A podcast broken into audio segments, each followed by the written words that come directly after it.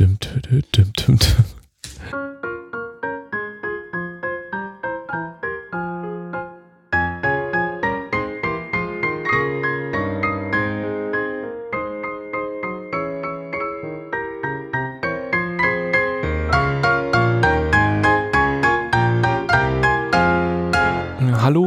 herzlich willkommen zur nächsten Folge des Young Urban Anesthesiologists Podcast der Klinik für Anästhesiologie aus der Universitätsmedizin in Göttingen. Heute ist Montag, der 20. Juli 2020. Ich spreche heute wieder mit dem Dr. Ralf Sova und äh, nachdem das letzte Thema über den äh, Corona-Mann so gut angekommen ist, haben wir heute auch nochmal ein Thema abseits der ausgetretenen Pfade das leitet eigentlich auch schon ein bisschen ähm, dahin. Bevor wir richtig einsteigen, wollten wir uns für das Feedback bedanken. Da gab es ganz viele äh, Hinweise, Themenwünsche, konstruktive Kritik. Das arbeiten wir alles ein äh, und brauchen aber sicher noch ein paar Folgen, bis wir das alles verinnerlicht haben äh, und da auf einem ganz sauberen Niveau sind. Ähm, da wollen wir hin. das ist das Ziel, das ist ganz klar. Aber ein bisschen Geduld brauchen wir einfach noch äh, zum Thema Ziel. Heute unterhalte ich mich mit Ralf über ein Thema, was äh, Ralf besonders am Herzen liegt. Stichwort ist Höhenmedizin. Ich habe äh, auf Wikipedia nachgeschaut, Höhenmedizin und Göttingen passt optimal zusammen. Der höchste Berg in Göttingen ist die Mackenröder Spitze mit legendären 427 Metern über Normal Null. An der Ostgrenze in Göttingen ist der höchste Berg und irgendwie ist mir völlig klar, dass Ralf äh, sich deswegen für die Höhenmedizin äh, als äh, zusätzlichen Schwerpunkt oder als äh, Fortbildungsitem entschieden hat. Wie kommt man auf die Idee, in Göttingen sich um Höhenmedizin kümmern zu wollen? Ja, äh, also nebst der Mackenröder Spritze haben wir natürlich auch noch den unheimlich hohen Harz hier in der Umgebung. Ähm, aber der Grund ist tatsächlich eigentlich eher sozusagen die Mischung von privatem Interesse und dem beruflichen. Also mh, mm, trotz dieser mitteldeutschen Lage bin ich äh, als Kind häufig in den Bergen gewesen und habe dann nach und nach immer mehr Sportarten in den Bergen gefunden, die mir besonders am Herzen liegen.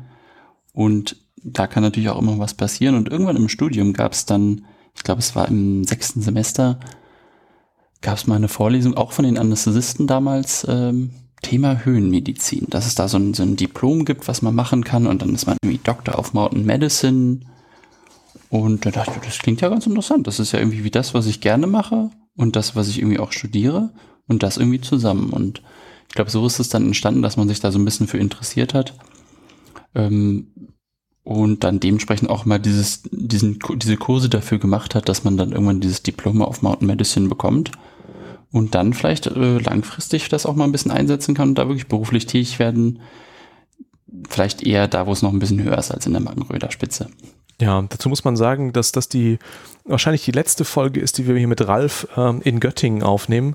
Äh, Ralf hat den großen Fehler gemacht und hat in Göttingen gekündigt und äh, orientiert sich vielleicht auch wegen seiner Hobbys und vielleicht wegen der Liebes wird er nicht, vielleicht wird das nicht zugeben, ähm, sich Richtung Alpen orientieren und in München weiterarbeiten, hat aber versprochen, ähm, hier weiter zu, für den Podcast zur Verfügung zu stehen. Ähm, aber ohne Ralf hier zu nahe treten zu wollen, wir haben schon einen Spitzenersatz organisiert. Ja, jetzt gehst du nach München, kannst damit ähm, Mountain Medicine sicher mehr anfangen als in Göttingen. Ähm, und du hast gesagt, für dieses Diploma of Mountain Medicine, äh, um das zu erreichen, äh, da braucht man irgendwie einen Kurs oder da muss man was für machen. Was muss ich denn machen, um so ein Diplom zu kriegen? Ähm, da gibt's verschiedene Kurse und verschiedene Anbieter. Ähm, es ist generell so, dass es jahreszeitenbedingt unterschiedliche Kurse gibt, weil es natürlich in den Bergen Jahreszeiten bedingt auch unterschiedliche Probleme gibt. Also die speziell das Wetter oder die Tätigkeiten in den Bergen betreffen.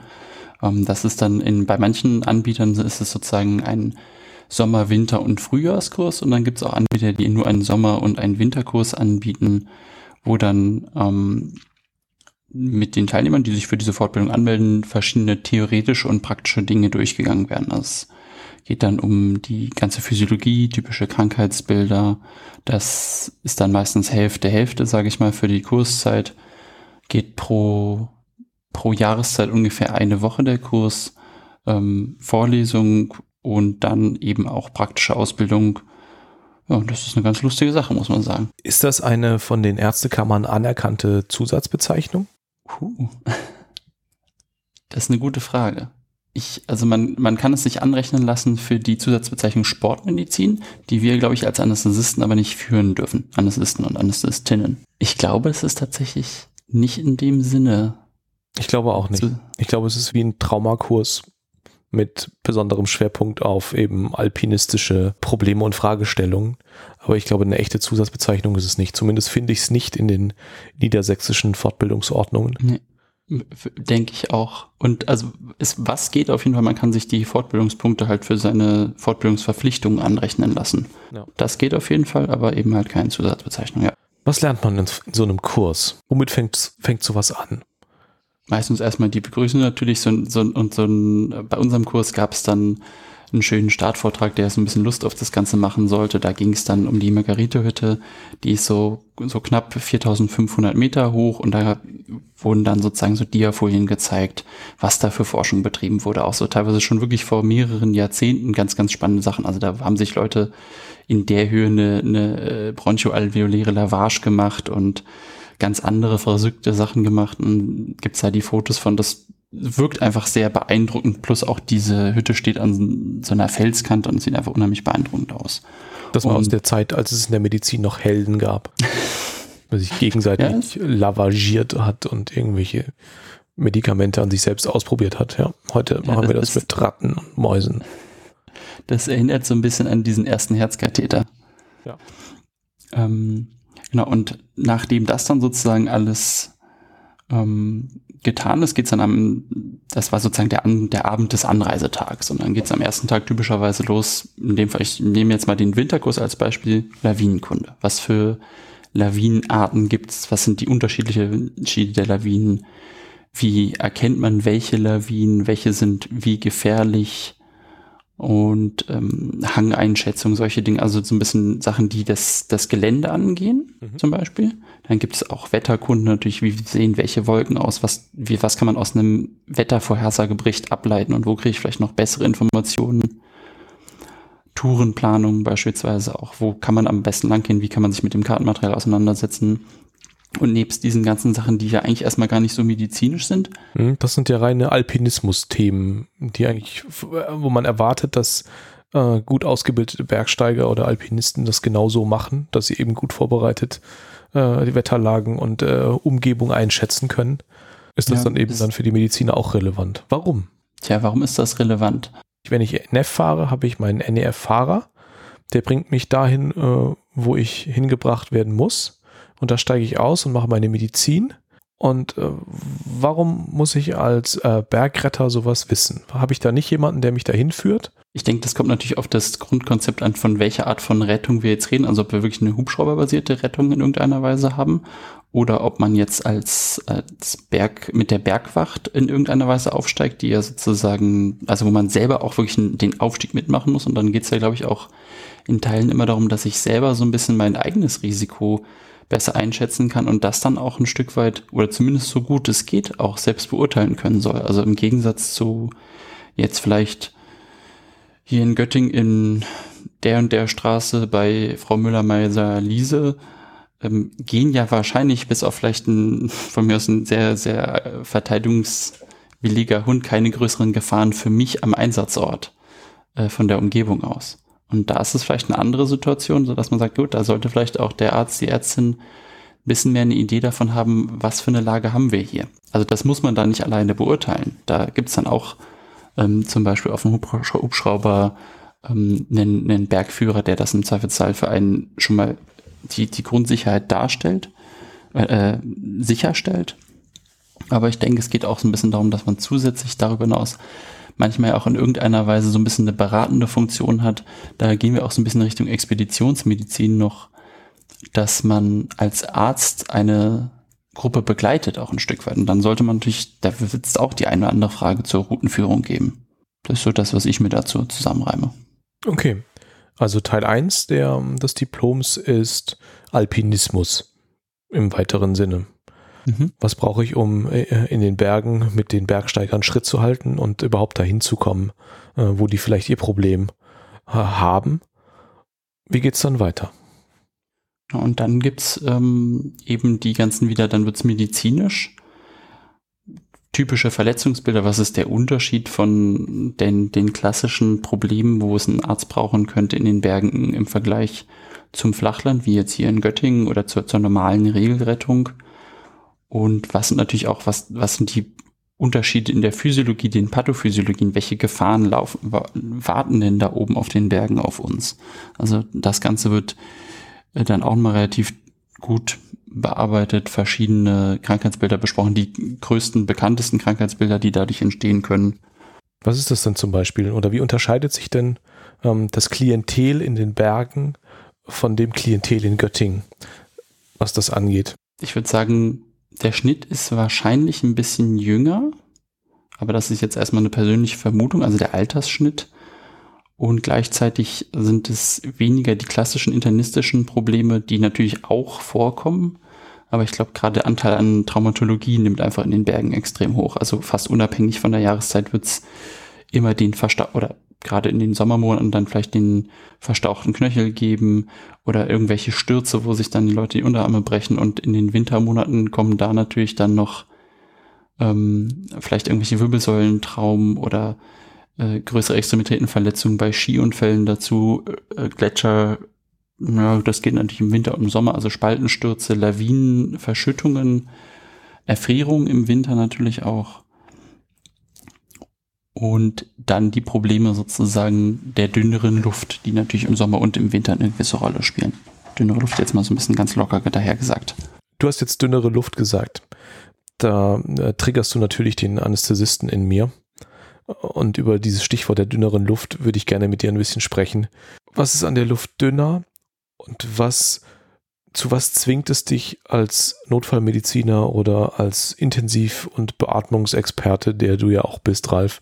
Äh, was für Überlegungen hast du auf viereinhalbtausend Meter Höhe, die du auf äh, 427 Metern wie auf der Mackenröder Spitze vielleicht nicht hast oder wie du die anders anstellst? Ähm, es ist so, als erstmal von der Physik und Physiologie kommt, dass einfach der Luftdruck abfällt und damit natürlich auch der Partialdruck von Sauerstoff in unserer Luft, die wir atmen. Das heißt, es steht uns einfach weniger PO2 dann letztendlich auch unserer Alveole zur Verfügung. Der Bedarf des Körpers ist aber deswegen nicht weniger. Das heißt, das muss irgendwie kompensiert werden. Um, ähm, wenn man sich das, diese Sauerstoffbindungskurve nochmal so ein bisschen vor Augen ruft. Da ist ja sozusagen mit entsprechendem PO2, da, wenn wir sagen wir in diesem 90er Bereich sind, sind ja, sind wir annähernd bei so einer 100% Sättigung. Jetzt übertreiben wir mal ein bisschen, gehen nochmal ein bisschen höher und gehen fast auf den Everest und bei 8800 Meter haben wir nur noch ein PO2 von 35 Millimeter Hg. Da sind wir schon fast beim Halbsättigungsdruck. Also da ist schon gar nicht mehr so viel Sauerstoff drin. Ne? Also ich glaube, Halbsättigungsdruck waren so 27 oder 28 Millimeter Hg. Das heißt, nur noch die Hälfte wäre dann gesättigt unseres Blutes mit Sauerstoff, das arterielle. Und wenn wir solche Sättigungen im OP sehen, wenn wir natürlich, oder auf Intensivstation, das macht natürlich schon ganz schön unruhig. Das heißt, der Mensch oder der Körper muss irgendwie sich daran anpassen und Lösungen finden, wie er das klären kann, also wie, wie er das, dieses Defizit aufarbeiten kann. Wie macht da er das? Der HB ist ja das, was einem vielleicht als erstes irgendwie ein ja, mehr HB, mehr Sauerstofftransportkapazität, dann kann auch mehr dran binden, dann kann auch mehr transportiert werden. Jetzt ist es ja so, den können wir nicht einfach so erhöhen. Das heißt, es gibt natürlich diese Anpassung über längere Zeit. Äh, EPO, das die, die, ich sag mal, die Radfahrer Doping-Droge. Ich glaube, dafür kennen es wahrscheinlich die meisten, äh, die meisten Menschen. Ähm, das wird irgendwann von der Niere ausgeschüttet bei Hypoxie und führt dazu, dass über eine gewisse Zeit der HB, also mit einer gewissen Latenz der HB dann ansteigt. Aber das kriegen wir eben nicht sofort hin. Also müssen wir was anderes machen. Wir können ähm, die Sauerstoffkurve nach links verschieben. Oder wir hyperventilieren, atmen CO2 ab, mach, alkalisieren damit unser Blut, verschieben die Sauerstoffbindungskurve nach links und können so mehr oder erhöhen die Sauerstoffaffinität des Hämoglobins. Können so also mehr aufnehmen. Dann gibt es noch ein paar andere Tricks. Es gibt eine Abnahme des Plasmavolumens, die durch Hypoxie induziert wird. Da gibt es mehrere Regelkreise auch über das, äh, über das RAS, also das Renin-Angiotensin-Aldosteronsystem. Und über viele, viele Schritte kommt es dann zur Natriurese, Höhendiurese und somit wird unser Blut dann eingedickt, sodass wir sozusagen je Herzschlag mehr Sauerstoffträger zur Verfügung haben, was ja dann in gewisser Hinsicht einer Erhöhung des HBs ähnelt. Und dann hatten wir eben schon gesagt, ähm, über eine gewisse Zeit, oder hatte ich gesagt, über eine gewisse Zeit wird dann der äh, HB hochgefahren, durch die Hypoxie getriggert.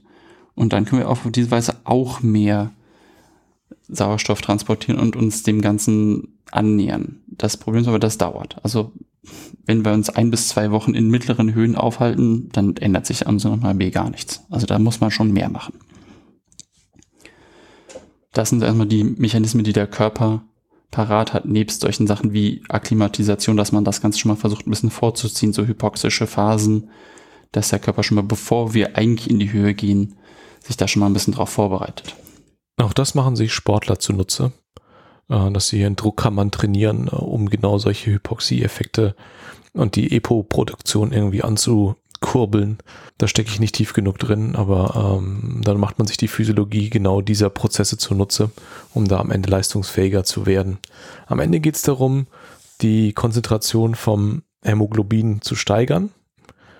Ob das jetzt absolut ist durch eine gesteigerte Erythropoese oder durch oder relativ, indem man einfach das Verhältnis von Plasma zu Sauerstoffträgern durch die Diurese verändert oder durch das Plasma, die Plasmavolumenreduktion verändert, ist dann egal. So habe ich es zumindest verstanden. Wer für das Hören der Episode Fortbildungspunkte für sein Fortbildungskonto bei der entsprechenden Ärztekammer beantragen oder gut geschrieben haben möchte, muss auch diesmal uns äh, Schlüsselwörter auf unserer Homepage unter ins.umg.eu slash podcast in der entsprechenden Episode Höhenmedizin äh, nennen. Und das erste Schlüsselwort, was wir äh, einstreuen, heißt Höhendiurese. Diese physiologischen Effekte sind nicht nur für ähm, Höhenmediziner interessant, sondern auch für Leute, die sich für europäische Anästhesiediplome äh, bewerben und, und dafür Prüfungen lernen. Und da macht die, das Beschäftigen mit den Veränderungen im Rahmen von so Partialdruckschwankungen, wie sie in der Höhe stattfinden, äh, macht total Sinn, weil das eine der Klassiker äh, ist, die da auch mit abgefragt werden. Wir sind ganz nah dran, über Transportkapazität des Blutes zu sprechen. Und wenn wir da so nah dran sind, dann machen wir doch da einfach weiter, Ralf. Genau, also die Transportkapazität des Blutes ist typischerweise als äh, großes CaO2 angegeben, wenn man es in Büchern findet. Und das ist äh, in den Milliliter pro Deziliter, also Milliliter Sauerstoff pro Deziliter Blut.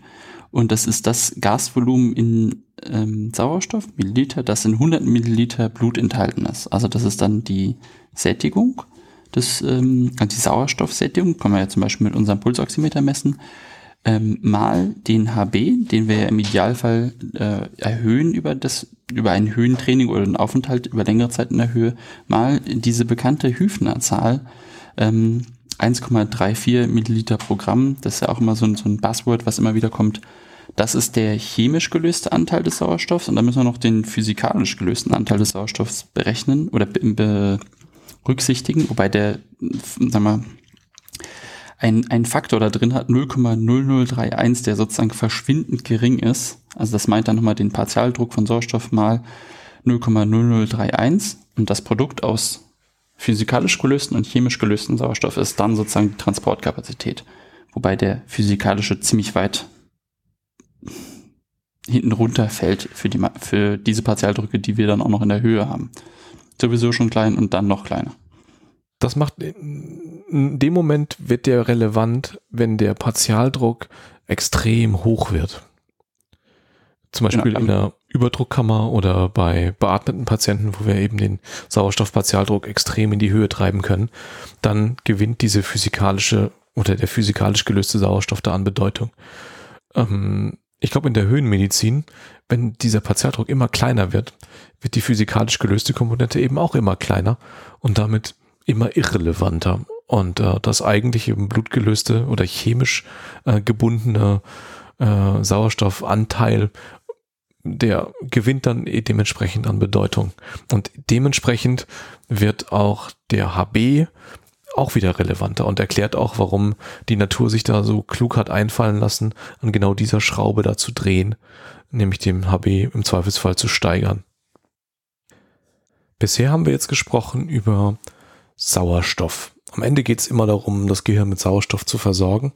Äh, und wir haben die ersten Regulationsmechanismen des Körpers äh, ja schon angesprochen, nämlich das Erhöhen der, Hämo, äh, der Hämokonzentration oder die Erythropoese-Steigerung. Ralf hatte auch schon die Höhendiurese äh, angesprochen und die Verschiebung der Sauerstoffbindungskurve nach links, äh, um eben da die, Sau um die Affinität zu steigern. Durch das Verschieben der Sauerstoffbindungskurve nach links erzeugen wir ja eine Alkalose oder andersrum formuliert, man muss es ja andersrum formulieren, äh, eine Alkalose bewirkt das Verschieben der Sauerstoffbindungskurve nach links und damit eine höhere Sauerstoffaffinität, also für die Aufnahme von Sauerstoff. Ralf und ich blicken gerade auf eine Tafel mit BGA-Analysen, die auf dem Gipfel des Everest 1981 durch die American Medical Research Expedition äh, von JB West und äh, Konsorten äh, unternommen wurde und die offensichtlich auf dem Gipfel des Everest materielle Blutgasanalysen gemacht haben und äh, einmal da eine Runde Patienten, also Spitzensportler, untersucht haben. Und dabei fällt auf, dass die alle eine extreme respiratorische Alkalose haben. Da kommen pH-Werte von größer 7,7 bei unfassbaren Atemfrequenzen. Äh, Ralf hat das gerade nochmal nachgeschlagen von, also mit Atemfrequenzen von über 80 pro Minute. Und damit kommen die auf äh, sagenumwobenen PaO2 von gerade mal 28 Millimeter Hg. Aus der Göttinger Intensivmedizin-Perspektive klingeln jetzt gerade die ARDS-Warnglocken äh, und äh, ich möchte hier eine ECMO gerne so langsam primen, um diese armen Patienten da in, in der Kälte versorgen zu können. Aber zu viel CO2 hat er nicht. Zu viel CO2 hat er nicht, genau. CO2 ist hier nämlich mit 7,5 äh, angegeben. Das erklärt natürlich, also wird natürlich erklärt durch die Atemfrequenz von über 80 bei einem Tidalvolumen von über einem Liter, also mit einem Minutenvolumen von äh, über 80 Litern pro Minute. Ähm, und das alles nur, um die Sauerstoffbindungskurve in die richtige Richtung zu verschieben äh, und äh, das letzte Molekül Sauerstoff aus der Atemluft bloß noch an das Hämoglobin binden zu können. Wir verlinken da das Bild aus der Studie oder die Grafik aus der Studie in die Kapitel, ins Kapitelbild lohnt es sich jetzt da einen Blick drauf zu werfen. Auf dem Gipfel des Everest ist nicht nur die Luft dünn, sondern da ist es auch noch verflucht kalt. Ähm, jetzt ist wieder die Brücke zur Intensivmedizin, wenn wir schon hier über ADS sprechen. Ähm, da haben wir auch Hypothermie, jetzt gehen die Sofa-Kriterien irgendwie los ähm, über Hypothermie müssen wir irgendwie auch sprechen, weil ich glaube, dass das auch ein Klassiker ist, den die Alpinmediziner oder ich nenne es mal die Draußenmediziner äh, auch noch beschäftigen. Gibt es da Strategien? Gibt es da was, was man als äh, Höhen- und Bergmediziner dem gemeinen Notarzt äh, in Göttingen mitgeben kann, wie man mit Hypothermie noch besser umgehen kann? Gibt es da Techniken, Strategien, Equipment, was wir uns da vielleicht abschauen können? Hm, nein, es gibt äh, zum einen dieses Wissen darum, dass auch äh, eine andauernde Belastung die Thermoregulation grundsätzlich äh, beeinflusst oder beeinträchtigt. Auch das heißt, wenn ich mich sozusagen extrem anstrenge in großer Höhe, dann wird mein Körper dann nicht ganz nachkommen. Und das führt dann dazu, dass ich unter Umständen auch viel schneller auskühle. Und dann gibt's natürlich das, der, der Klassiker, irgendwie das Wetter in den Bergen ist unberechenbar. Es kann jederzeit ein Wetterumschwung kommen und auch wenn ähm, sag mal, strahlender Sonnenschein ist, wenn ich losgehe, kann es halt in den Bergen ganz schnell auch einfach anders sein. Ich denke mal, das ist jetzt auch keine große Neuigkeit, aber es passiert halt einfach immer wieder, dass Leute das extrem unterschätzen Ähm, wir haben die Berge für viele Menschen zugänglich gemacht. Ähm, auch für diejenigen, die einfach weniger Erfahrung haben. Und das führt uns natürlich dazu, dass es immer wieder Leute gibt, die das stark unterschätzen. Dann gibt es einfach so ein paar Dinge, die man auch privat vielleicht dabei haben sollte. Also immer ein bisschen Reservekleidung, ähm, natürlich genügend zu trinken. Aber es empfiehlt sich zum Beispiel einfach sicherheitshalber vielleicht auch einen Biwaksack dabei zu haben. Also Biwaksack ist, also Biwakieren meint sozusagen das Übernachten im Freien und das so ein Biwaksack ist immer meiner ist vielleicht so groß wie zwei zweieinhalb Tennisbälle so insgesamt und da passen zur Not zwei Leute rein und das äh, da kann man halt, wenn man dann doch mal irgendwie ein Unwetter gerät oder in irgendeiner Weise nicht mehr runterkommen wird vom Berg, kann man sich da einfach drin schön einmummeln und hat wenigstens was, was das Überleben so ein bisschen mehr sichert. Ähm, ansonsten ist natürlich diese Hypothermie gerade in den Wintermonaten ein großes Problem, ähm, weil wir diesen Spagat schaffen müssen zwischen, wir müssen schauen, wie es unserem Patienten unter seiner Kleidung geht, aber ihn auch nicht noch weiter auskühlen lassen wollen. Das eine Gerät zum Erwärmen gibt es eigentlich nicht, soweit ich weiß. Nee. Also es gibt einfach nur Patienten abdecken, zudecken, ähm, weitere Auskühlung verhindern. Ja, das ist jetzt ein bisschen der Ausblick auf äh, die geplanten Temperaturfolgen, Temperatur messen und Temper Temperaturregulationsfolgen. Aber eines der oder ein Credo von äh, äh, Professor Breuer, der hier bei uns in der äh, Klinik sich ganz intensiv mit diesem Thema da befasst hat. Der fragt, fragt uns immer, wenn wir im Kalten auf der Straße liegen würden, womit wir lieber zugedeckt werden möchten, mit äh, der goldbeschichteten Alufolie oder mit unserer Daunenbettdecke von zu Hause. Und ähm, ich glaube, das verdeutlicht ganz gut, dass wir Wiedererwärmung draußen in der Natur dass wir eigentlich keine Chance haben. Wir können nur das weiter auskühlen, vielleicht etwas verlangsamen, aber man ist so exponiert, äh, gerade wenn man irgendwie mit Schnee und Eis zu tun hat, dass das, ich glaube, ganz schwierig ist, das adäquat zu machen. Und dass das aber den Fokus auf die Maßnahmen, die man dann treffen kann, umso mehr verstärkt. Ja, und ähm, Biwaksack ist das Stichwort Eigenrettung, Eigensicherung, dass man es eben dabei hat. Aber um das für einen Patienten irgendwie einigermaßen erträglich zu machen, ist, glaube ich, oder das, was, was ich mir dazu überlegt hatte, war einfach, dass man aus der Umgebung raus muss, so schnell es geht. Irgendwie an einen warmen Ort kommen, was auf dem Gipfel des Everest natürlich ein Problem ist. Ja, auf der Mackenröder Spitze geht's noch, ja, da ist man. Da geht's noch, genau. Aber das ist tatsächlich, also das, das schnelle Raus ist ganz, ein ganz großes Problem in diesen ganzen Bergproblemen, weil sagen wir mal, es gibt irgendwo ist eine Kletterwand, da stürzt ein Kletterer oder ein Klettersteig, mhm. ähm, dann da kommt der RTW sicherlich nicht mal eben vorbei. Und es gibt halt auch wetterbedingt auch Situationen, wo auch ein Hubschrauber dann nicht hinkommen kann. Manchmal ist es auch die Geografie, die es gar nicht möglich macht. Und dann ist es tatsächlich dieses Raus aus der Situation kann ein Riesenproblem werden, weil man einfach eben nicht richtig, man, man kann auch, man kann ja auch nicht, also es kommt kein Krankenwagen dahin, der da hinfahren kann, der irgendwie schön warm ist. Und dann kann es auch sein, dass das Gelände so unwegsam ist, dass definitiv auch nicht irgendwie so mal so eine schöne Rolltrage irgendwo herkommen könnte und auch noch nicht mal die Möglichkeit sich bietet, dass man aus dem Nichts heraus sich irgendwie eine Trage sich aus, manifestiert, mit der man den Patienten oder die Patientin dann untertragen könnte, weil einfach die Helfer auch nicht einfach gehen können. Das ist ein ganz großes Problem in dieser Situation und dass man auch keine Trage hat, sondern eine improvisieren muss. Da bietet sich dann zum Beispiel auch so ein, es gibt spezielle Biwaksäcke, die sag mal, so reißfest sind, dass die dann Ösen haben, wo man dann zum Beispiel Karabiner nehmen kann und daraus ein Tragetuch bauen kann. Oder aus mehreren Rucksäcken kann man auch ein Tragetuch bauen. Das sind auch so Dinge, die man dann in diesen Kursen lernt, wie das geht oder was für Optionen man da hat, da so ein bisschen zu improvisieren, à la MacGyver. Okay.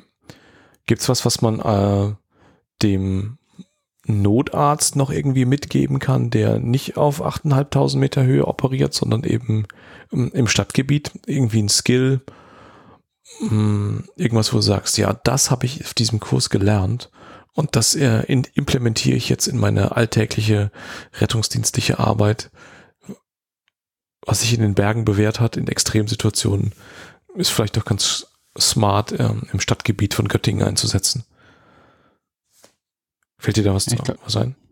Hm, ich wünschte, ich hätte was Konkreteres, aber ich glaube, die, die Fähigkeit zur Improvisation, also ich will nicht sagen, dass das jetzt innerhalb von einem Zwei-Wochen-Kurs oder einem Drei-Wochen-Kurs gelernt ist und dass man das danach sofort kann, aber ich glaube, dass das nicht immer alles so ist, wie es auch im, im Idealfall in der Stadt sein könnte, dass man, da gibt es ja auch manchmal ein, äh, ein steileres äh, Treppenhaus in irgendeinem Wohngebäude, wo man halt eben nicht irgendwie die Möglichkeit hat, einen Patienten so ohne weiteres runterzutragen oder eine Patientin. Und dass man dann irgendwie ein bisschen improvisieren muss. Und ich glaube, der, der Anteil an improvisierten Dingen ist in der Alpinmedizin höher als in so einer mehr standardisierbaren Umgebung wie jetzt hier in Göttingen. Improvisation. Ich hatte mal. Reicht dir das? Ist das gut genug gewesen? Ich habe hab ich leider hab, nichts Besseres. Ich habe auch nichts Besseres, aber vielleicht ist es ja einfach so. Ja, ist ja auch eine, eine Fertigkeit, dass man mit dem arbeitet, was man eben hat. Und das ist halt manchmal einfach nur äh, dein Biwaksack. Je länger wir darüber sprechen, desto unattraktiver wird es, in die Berge zu gehen. Das ist einfach kalt und ungesund. Aber gleichzeitig auch sehr schön. Alles ja, im richtigen Maß. Aber so eine BBC-Dokumentation, wo jemand mit einem Hubschrauber die Berge filmt, auf einem äh, 8K 65 Zoll Fernseher mit Dolby Surround, ist immersiv genug und dabei entsättige ich halt nicht gefährlich. Ja, das stimmt. Das ist irgendwie das also, mein, mein Statement für den Schluss. Lass uns jetzt mal den Bogen schlagen von der Physiologie und Pathophysiologie hin zu bergspezifischen Erkrankungen oder höhenspezifischen Erkrankungen. Da hast du, Ralf, äh, drei Stück vorbereitet, die so als die Klassiker gelten. Wenn man sich über Höhenmedizin unterhält, müssen da irgendwie diese Worte fallen. Genau, das ist ähm, das erste wäre sozusagen und das, was vielleicht auch den meisten oder am schnellsten mal passiert ist, diese akute Bergkrankheit oder Acute Mountain Sickness. Ähm, das ist die häufigste Form von äh, äh, akuter Höhenkrankheit in irgendeiner Weise. Also es sind alles Krankheiten, die jetzt durch dieses Höhenproblem auftreten. Also nicht die, die Erfrierung, die Verschüttung, die Traumata in den Bergen oder sonstiges, sondern Dinge, die einfach mit dieser Höhe im Zusammenhang stehen. Und so als grober Leitsatz kann man alle kriegen, je, je, wenn man einfach nur schnell genug bergauf geht und hoch geht. Ähm, für die akute Bergkrankheit ist jetzt das, das, das Symptom schlechthin der Kopfschmerz. Jetzt wissen wir natürlich, okay, das ist ja ein wahnsinnig unspezifisches Symptom.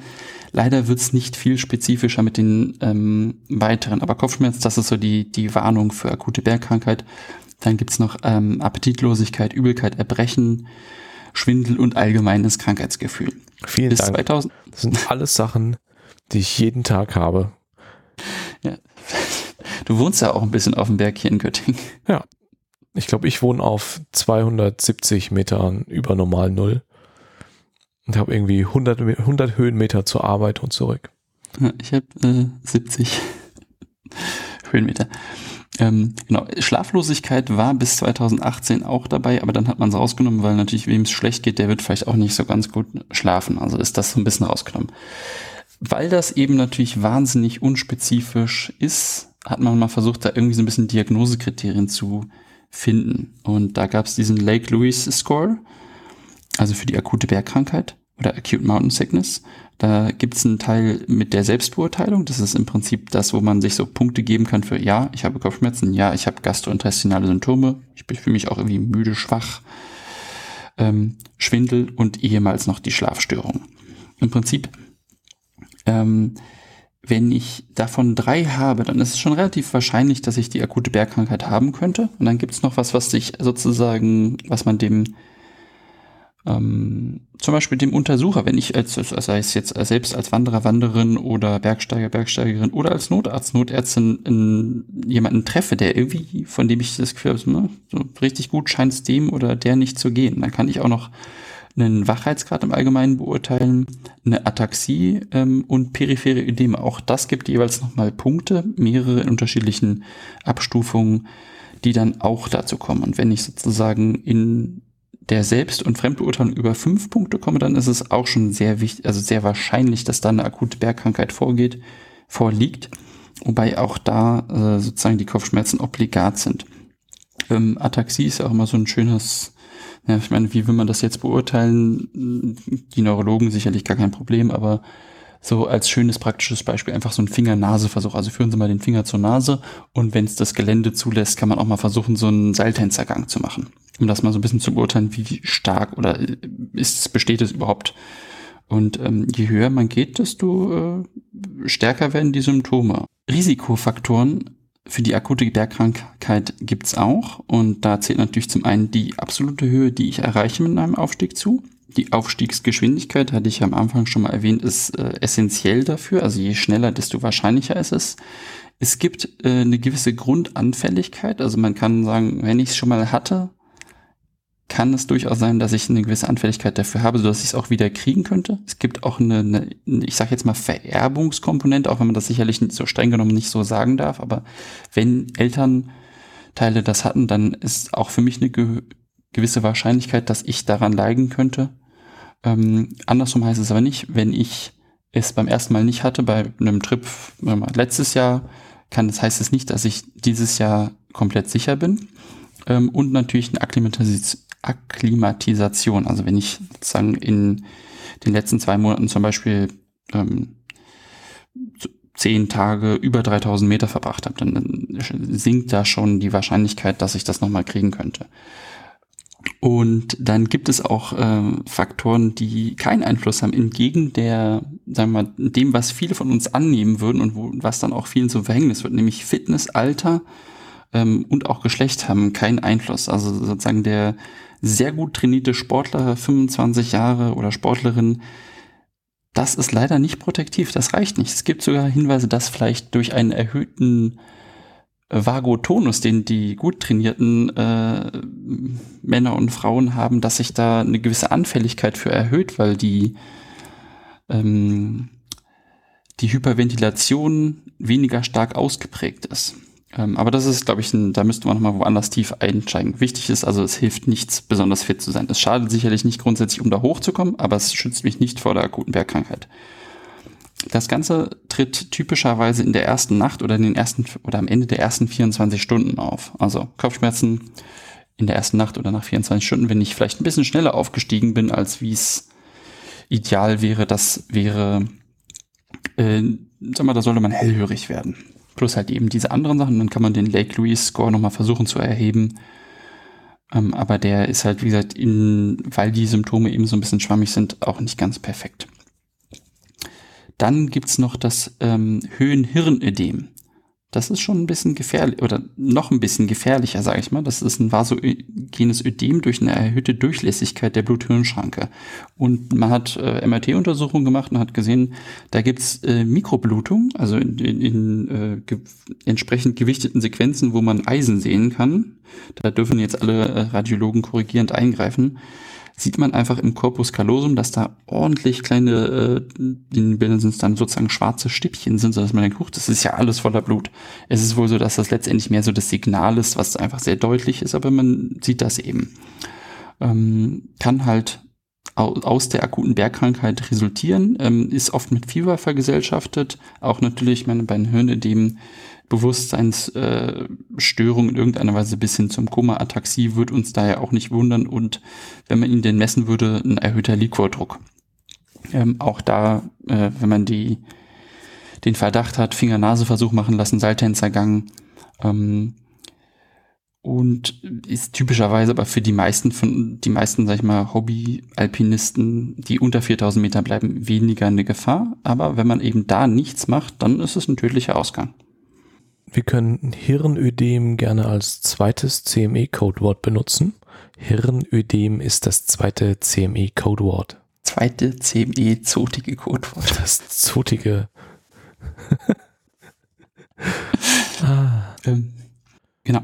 Ähm, jetzt habe ich ja mehrfach erwähnt, dass äh, all diese Probleme auftreten, wenn man nur zu schnell hochgeht. Hm. Das ist ja eine spannende Frage, was ist denn zu schnell? Auch da gibt es natürlich nicht den, die eine genaue Zahl, aber um mal so eine, eine grobe Idee zu geben. Also das Ganze, wenn ich von 800 Metern auf 1400 Meter hochgehe, dann macht das erstmal gar nichts.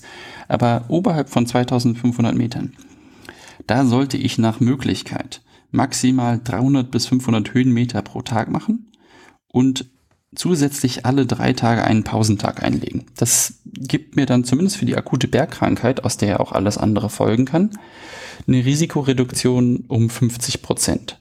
Je weniger ich hochgehe, also wenn ich zum Beispiel nur 300 Meter hochgehe, ist es besser, als wenn ich 500 Meter hochgehe. Das kann man auch so ein bisschen anpassen daran, ob ich zum Beispiel Risikofaktoren dafür habe. Genauso wird mir eine Vorakklimatisation helfen, wenn ich innerhalb der letzten zwei Monate zumindest fünf oder mehr Tage äh, überhalb von 3000 Metern verbracht habe. Ähm, das, auch das kann mir eine Risikoreduktion von 50 Prozent bringen. Was hältst du denn davon, 500 Meter aufzusteigen und dann 200 Meter abzusteigen und dort zu bivakieren oder? Ja, da, da, da gibt's äh, Schemata. Ähm, ich bin natürlich jetzt kein Bergführer und auch äh, habe nicht in diesem Thema habilitiert. Ich glaube, das ist was, was man definitiv machen kann.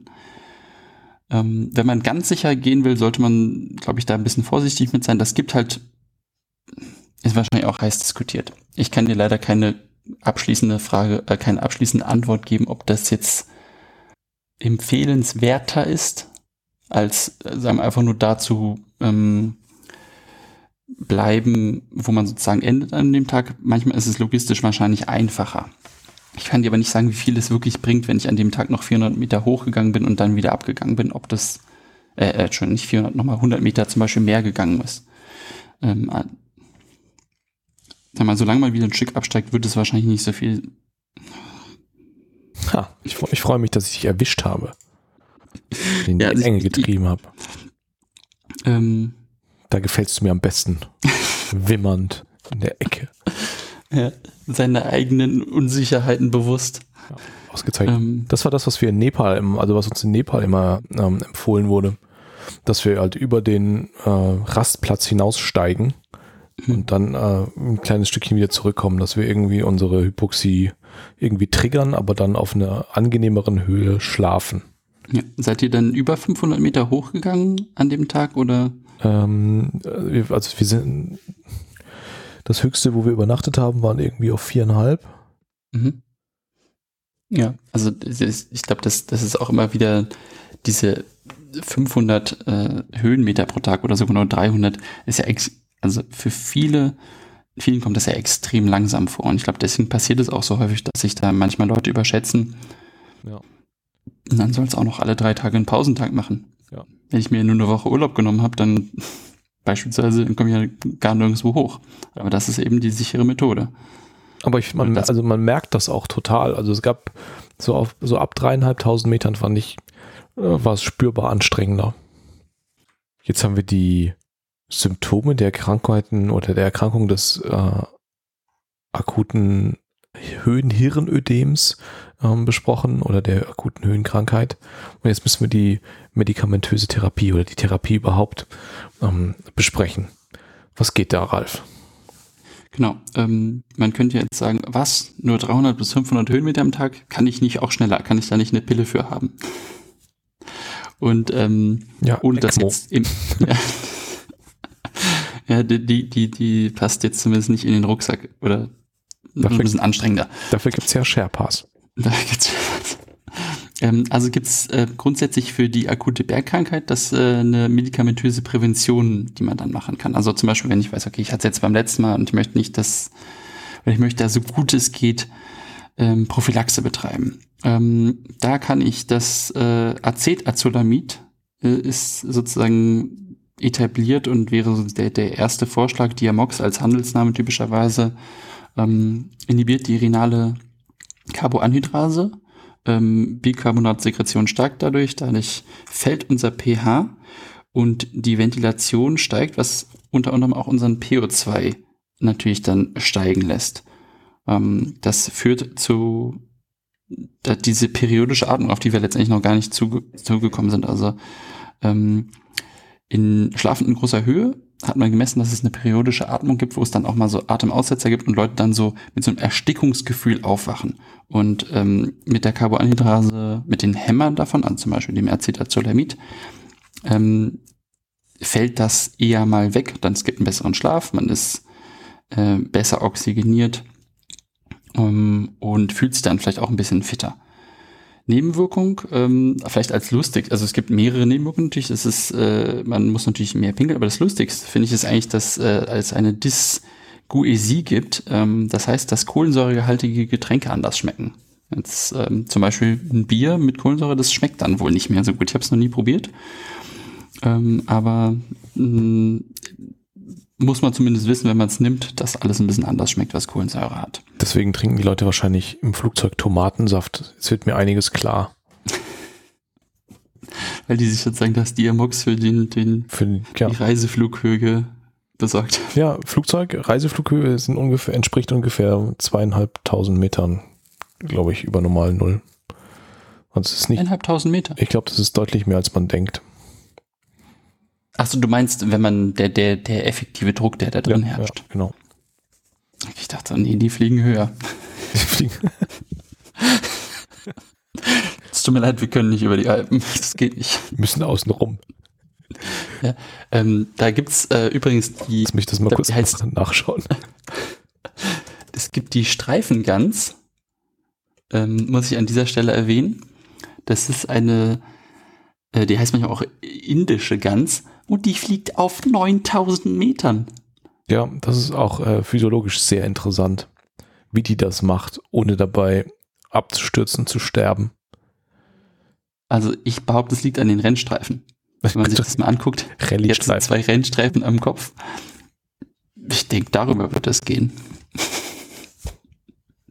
Aber also sehr beeindruckendes Tier. Ja, völlig abgefahren. Hier, die klimatisierte Druckkabine moderner Airliner befindet sich auf einer Druckhöhe von circa 6000 bis 8000 Fuß, also 1,8 bis 2,4 Kilometer. Ja, angeblich ja noch keine Gefahr für akute Bergkrankheit. Ja. Aber vielleicht reicht es, um Diamox zu nehmen und Tomatensaft. Ich trinke den aber auch ab und zu, muss ich gestehen. Nicht? Ähm, Gut, dass du nach München gehst. ähm, das ist eigentlich schon, das ist schon Mobbing, ja. Ne? ja, ist ein bisschen Mobbing.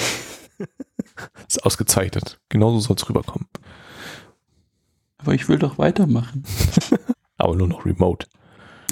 Ja, das in Zeiten von Covid dürfen wir alle nur noch remote machen. Alles nur noch remote. Wenn man aus irgendeinem Grund sagt, ich muss aber sozusagen mein ähm, Bier mit Kohlensäure trinken abends und das kann ich überhaupt nicht vertreten, wäre die zweite Wahl ähm, Dexamethason, Glucocorticoide. Aber eigentlich Acetazolamid erste Wahl. Das ist übrigens auch das Lieblingsmedikament von äh, dem Lars Harnisch, den wir auch hier schon im Podcast zu Gast hatten. Das ist sein Go-To-Medikament äh, für äh, komple komplexe Weaning-Fälle.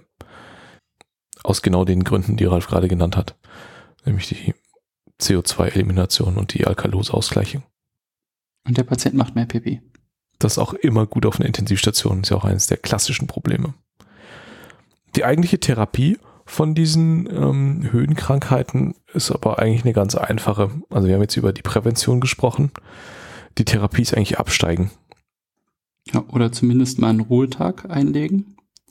Ähm, wenn man kann, zusätzlichen Sauerstoff noch irgendwo herkriegen. Wenn man keine Flaschen hat, gibt es die Möglichkeit, ähm, einen Überdrucksack zu verwenden. Das ist wie ein überdimensionierter Schlafsack, in der sich der Patient oder die Patientin dann reinlegen kann und ähm, es gibt ein Sichtfenster, über die man dann auch visuell kommunizieren kann. Dann wird dieser Sack zugemacht und über Luftpumpen, ähnlich wie bei einer Luftmatratze, wird dann kontinuierlich Luft da reingepustet. Also durch, durch Helfer, die diesen Sack dann sozusagen damit betreiben. Das erhöht den Druck in dem Sack, den, den Luftdruck und damit natürlich dann auch den PO2 ähm, der in der Alveole ankommen kann und das gleicht ja sozusagen einer Sauerstofftherapie.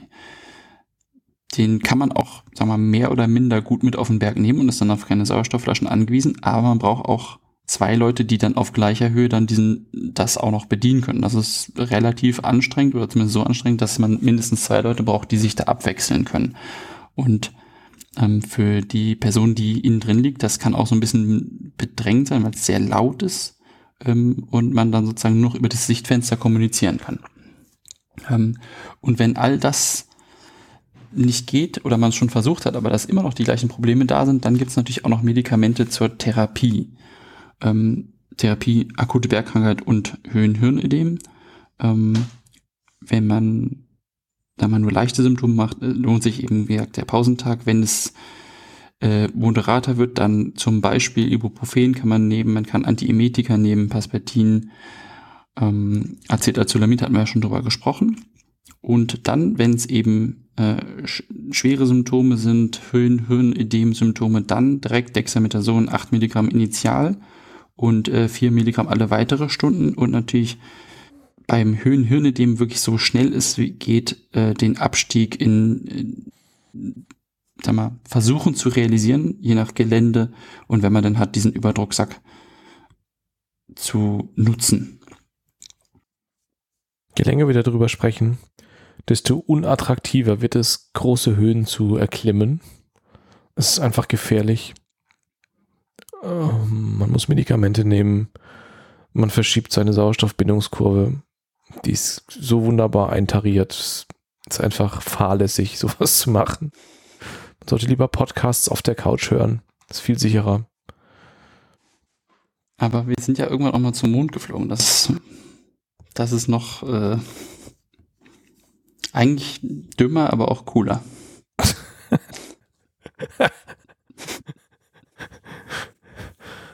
Man muss sich auch mal aus seiner Homöostase rausbegeben und aber einfach wissen, dass es Gefahren gibt. Ja. Aber ich verstehe schon, was du meinst. Ja, und dann ist es gut, wenn es Leute gibt, die sich damit auskennen, ja. äh, weil die zum Beispiel so eine Fortbildung gemacht haben wie du und äh, ein äh, Diplom in Mountain Medicine in ihre Bewerbungsmappe äh, nach München legen können. Oh Gott, was das für ein Bashing ist.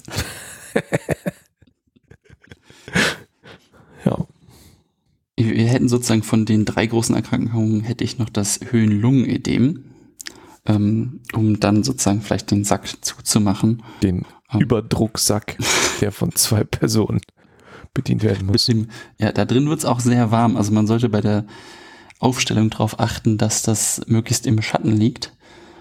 Ähm, und man sollte es natürlich, dieser Sack pustet sich natürlich auf. Und wenn man jetzt am Hang ist, sollte man auch aufpassen, dass der nicht wegrutscht. Also der wird dann irgendwann wieder anhalten, weil der Druck nachlässt, aber ich glaube, das führt zu einer gewissen Irritation bei der Person, die drin liegt. Die merkt es ja zum Glück nicht, weil sie ein Hirnödem hat. oh Mann. Ähm, beim Höhenlungenödem, da merkt man es allerdings ganz gut. Ähm, auch da sind gerne mal gesunde Personen betroffen ähm, und besonders, wenn sie keinerlei äh, Vorakklimatisation hatten. Schneller Aufstieg hatten wir auch schon gesagt, das scheint irgendwie immer das, das Größte zu sein als Risikofaktor.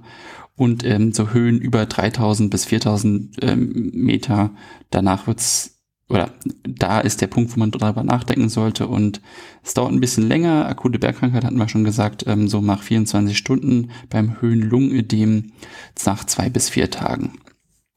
Ähm, Symptome häufig akute Bergkrankheit so als Start dieser ganzen ähm, Symptomatik, dann äh, übermäßiger inadäquater Leistungsverlust, Dyspnoe, Husten, auch da äh, bleibt es leider wieder so ein bisschen sehr schwammig von den äh, Symptomen. Jetzt habe ich gerade die Frühsymptome genannt. Äh, Husten, inadäquater Leistungsverlust, Dyspnoe, Symptome der akuten Bergkrankheit. Und wenn das Ganze dann unbeobachtet weitergeht, weil man denkt, naja, ich habe jetzt vielleicht einfach nur einen schlechten Tag und habe nicht gut geschlafen, deswegen ist meine Leistung nicht so gut, kommt es dann aber irgendwann zur, bis zur Ruhedyspnoe, pulmonale Rasselgeräusche und auch blutiger Auswurf. Auch das Höhenlungenödem kann irgendwann, wenn man einfach nur weit genug geht, auch zusätzlich noch in den Höhenhirnödem münden. Also diese ganzen Sachen können unabhängig voneinander auftreten, wobei das die akute Bergkrankheit häufig der Start ist, aber können in, ineinander überlaufen. Ähm, wenn ich so einen Patienten dann vorfinde, wird der Tachykard tachypnoisch sein oder eine Patientin eine zentrale äh, Zyanose haben, ähm, feuchte pulmonale Rasselgeräusche, Fieber teilweise auch, und dann muss man sich natürlich noch fragen, gibt es irgendwelche Differentialdiagnosen, respiratorischer Infekt, Lungenembolie, Linksherzinsuffizienz. Ähm, wenn ich meinen Patienten dann schnell genug runterschicken kann, wird er sich wahrscheinlich nach dem Abstieg vollständig erholen. Dann muss ich versuchen, den äh, pulmonalarteriellen Druck zu senken Und das, die einfachste Möglichkeit wäre jetzt, wenn ich Sauerstoff hätte, weil äh, Sauerstoff ist äh, ein pulmonaler Vasodilatator, zumindest wenn wir vorher eine hypoxische Vasokonstriktion gehabt haben. Also der Abstieg, den ich ja gerade schon erwähnt habe, eine Sauerstoff, Sauerstoffflasche oder wenn wir haben den Überdrucksack und wenn jemand bedienen kann. Wenn ich nichts dergleichen habe oder das Kühler, ich muss noch mehr tun, dann kann ich Nifedipin dazu geben, 4 mal 20 Milligramm äh, Diuretika helfen an dieser Stelle nicht. Und äh, PDE5-Inhibitoren vielleicht, man weiß es nicht ganz genau, aber Nifedipin ist das Zauberwort an dieser Stelle. Ich habe gerade schon gesagt, 4 mal 20 Milligramm pro Tag. Wenn ich eine Prophylaxe machen will, kann ich auch Nifedipin nehmen. Da äh, werden allerdings 60 Milligramm pro Tag als retardiertes Präparat empfohlen. Ja, ich finde, das ist insgesamt ein schwieriges Thema weil sich da Physiologie, Pathophysiologie, Physik, alles mischen und äh, einem total die Hände gebunden sind, was äh, Equipment, Technik äh, und therapeutische Optionen angeht. Und da laviert man sich da irgendwie durch. Und das ist wieder die Lehre von Adaptern, Ansatzsteck, Ansatzstücken, Improvisation. Ja, und am Ende bleibt übrig, äh, dass man einfach die Höhe verringern muss, dass man wieder absteigen muss, um zurück auf seine Couch in die Sicherheit zu kommen. Zurück zur sicheren Couch. Zurück zur sicheren Couch. Man muss immer wissen, wo sein Handtuch ist. Und die Couch steht. Ja, aber gleichzeitig trotzdem auch sehr spannend. Ähm, gut, nochmal so ein, so ein Blick über den eigenen Tellerrand der Medizin, die man vielleicht alltäglich macht, hinaus. Ja, total. Hast du noch so einen Take-Home-Message-Punkt, was du mitnimmst und was du dir vorgenommen hast, allen anderen zu predigen? Ja. Lessons learned from High Altitude Medicine. Ich glaube, das, das klingt wahrscheinlich sehr, sehr abgedroschen, aber ich glaube einfach so ein bisschen die, den Demut oder den, den Respekt vor der Natur und dass wir da nur so ein ganz kleiner Teil drin sind. Einfach wie, wie schnell wir uns äh, in, in eine Situation bringen können, wo wir einfach komplett hilflos sind und wo uns im schlimmsten Fall auch kaum noch jemand helfen kann, weil einfach die, das Wetter, das Klima oder die, die reine Umgebung, zum Beispiel eine steile Felswand, einfach gar nicht zulassen, dass unsere ganze tolle Medizin, die wir da haben, uns helfen kann, weil keiner zu uns kommen kann oder uns keiner von dort aus wegbringen kann. Ähm, und in so einer Welt, wo wir an allen Ecken und Enden schon ganz viel Sicherheit schaffen können, der wir heute leben, ist es, ähm, glaube ich, eine Gefahr, die man unheimlich unterschätzt, dass die Natur, und damit sind sicherlich jetzt nicht nur die Berge gemeint, sondern auch andere Bereiche der Natur, äh, uns ganz schnell aufweisen können, äh, dass es auch noch immer noch große Gefahren und äh, Schranken gibt für uns.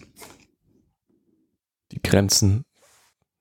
Ja, genau. Die zeigen und die zeigt uns sehr schnell unsere Grenzen auf. So ist es schöner. Ja. Vielen Dank, Ralf, für den Einblick in dieses kleine Spezialgebiet äh, der Notfallmedizin.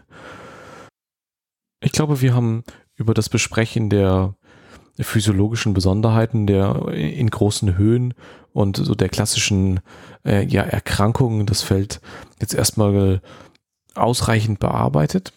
Wenn ihr dazu mehr wissen möchtet, könnt ihr gerne mit äh, Ralf Kontakt aufnehmen. Er hat versprochen, äh, sich da noch tiefer einzuarbeiten in die Materie. Ist einfach auch sein Hobby ähm, und er brennt dafür. Ähm, und da gibt es bestimmt auch nochmal äh, in der näheren oder entfernteren Zukunft eine, eine, eine fortgeschrittene Episode dazu. Stichwort Episoden, es sind ganz viele ähm, Themenvorschläge auch eingegangen. Da ist auch äh, schon ganz viel Vorbereitung ähm, gelaufen und äh, wir freuen uns auf die ja, kommenden Wochen und Monate. Jetzt ist doch so ein bisschen Sommerferienzeit. Wir müssen mal gucken, ob wir unseren üblichen ähm, Publikationszyklus einhalten können, aber sind eigentlich ganz zuversichtlich. Wir verweisen nochmal auf die Homepage des Podcasts unter ins.umg.eu und unseren Twitter-Kanal auf ins-umg. Ähm, da kommt auch zunehmend Bewegung rein, da freuen wir uns total. Ähm, bedanken uns bei den Pin-Up-Docs, äh, die uns hier manchmal ähm, retweeten und äh, als äh, relevante Influencer der Szene hier so ein bisschen äh, eine Plattform bieten. Das finden wir richtig cool. Vielen Dank dafür. Ähm, und Danke. Ja, dann bleibt uns eigentlich nichts anderes, als auf die nächsten zwei Wochen äh, zu verweisen und zu sagen, vielen Dank für eure Aufmerksamkeit und bis bald.